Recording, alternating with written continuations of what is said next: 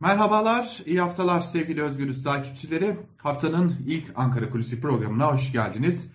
Bugün neye bakacağız? Haftayı mültecilerle kapatmıştık. Mültecilerle açalım.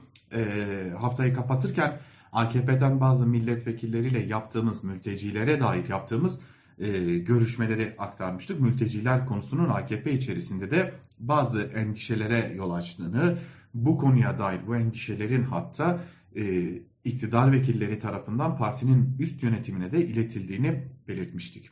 Şimdi bugün ise bambaşka bir noktaya bakacağız. Çünkü e, bazı mülki idare amirleriyle e, görüşme şansımız oldu ve o bazı mülki idare amirleri çok çok önemli uyarılarda bulundular. Kendilerine gelen bazı e, uyarıları bizlerle de paylaşmış oldular. Şimdi hatırlayalım yaz aylarında Türkiye'de çok ciddi bir orman yangını söz konusuydu. Orman yangınlarına yeteri kadar müdahale edilmedi. Orman yangınları çok ciddi bir şekilde yayıldı. Çok sayıda can kaybına neden oldu. Hem insanlar hayatını kaybetti, hem hayvanlar hayatını kaybetti, hem de ülkenin belki de en büyük zenginliği e, doğası e, tam anlamıyla yok olmuş oldu. Yıllar yıllar sürecek tabii ki bu doğanın yerine gelmesi. Ama tam da o dönemde sosyal medyada ve bazı internet sitelerinde ki buna iktidar medyası da o dönem dahildi e, bir yalan furyası yayıldı. Bu yalan furyası e, ormanları birileri yakıyor biçimindeydi. Elbette ki bazı noktalarda orman yangınlarının bilinçli bir şekilde çıkarıldığına dair önemli tespitler yapıldı. Bu konuya dair gözaltılar ve tutuklamalar da gerçekleştirildi ki yargılamalar da sürüyor. Fakat kimi noktalarda ise hatta bazı yerlerde orman yangınları dahi yokken ormanları biri yakıyor e, diyerek e, sosyal medyadan bazı paylaşımlar yapıldı. Bu medya paylaşımları haber sitelerine taşındı. Hatta iktidarın yazarları ki kimileri şu bugünlerde koltuğunu bıraktı gitti başka yerlere. E, onlar bile köşelerine taşıyıp ormanı HDP ve CHP'lilerin yaptığına dair bazı ipe sapa gelmez iddialarda bulundular.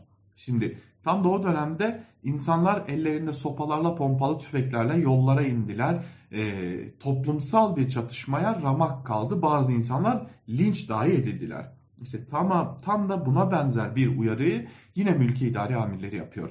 Sosyal medyada gördüğünüz özellikle emniyetin de yakından takip ettiği ve e, doğrudan doğruya haberle ilgisi dahi olmayan hatta aktaranların e, tabiriyle söyleyecek olursak operasyonel bazı hesapların karşılıklı paylaşımlarla, çapraz paylaşımlarla toplumda gerilimi giderek yükseltmeye başladıklarına dair emareler olduklarına dair e, bulduklarına dair daha doğrusu bazı uyarılarda bulundular. Yani sosyal medyada gerçeği yansıtmayan, örneğin Suriyelilere silah dağıtıldı. Kayıt silahlar Suriyelilere dağıtıldı.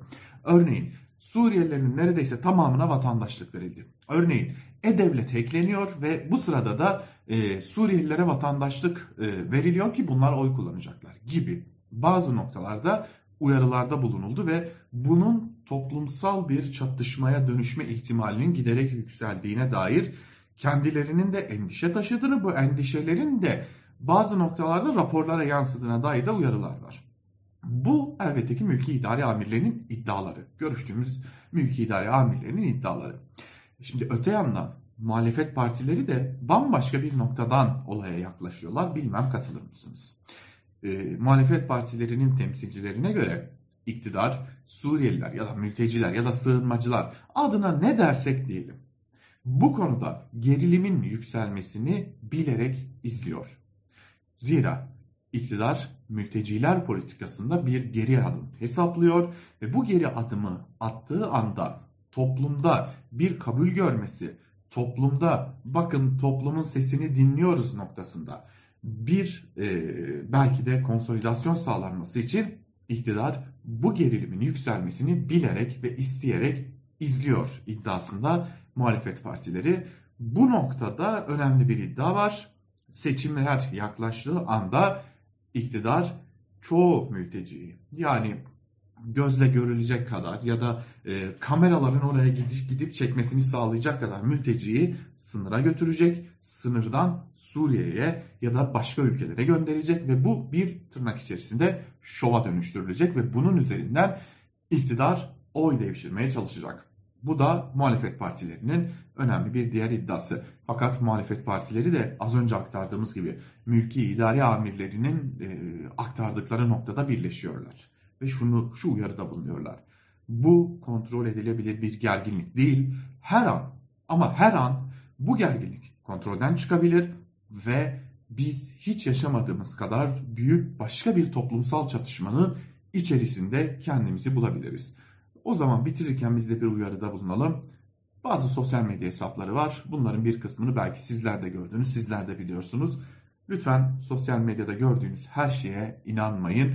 Hem muhalefet partilerinden hem de devlet kurumlarından gelecek açıklamalara kulak vermekte fayda var. Bu tarz hassas konularda. Tekrarlıyorum.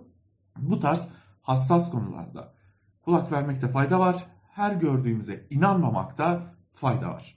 Ankara Kulisi'nden bugünlük de bu kadar. Bir başka programda görüşmek umuduyla. Hoşçakalın.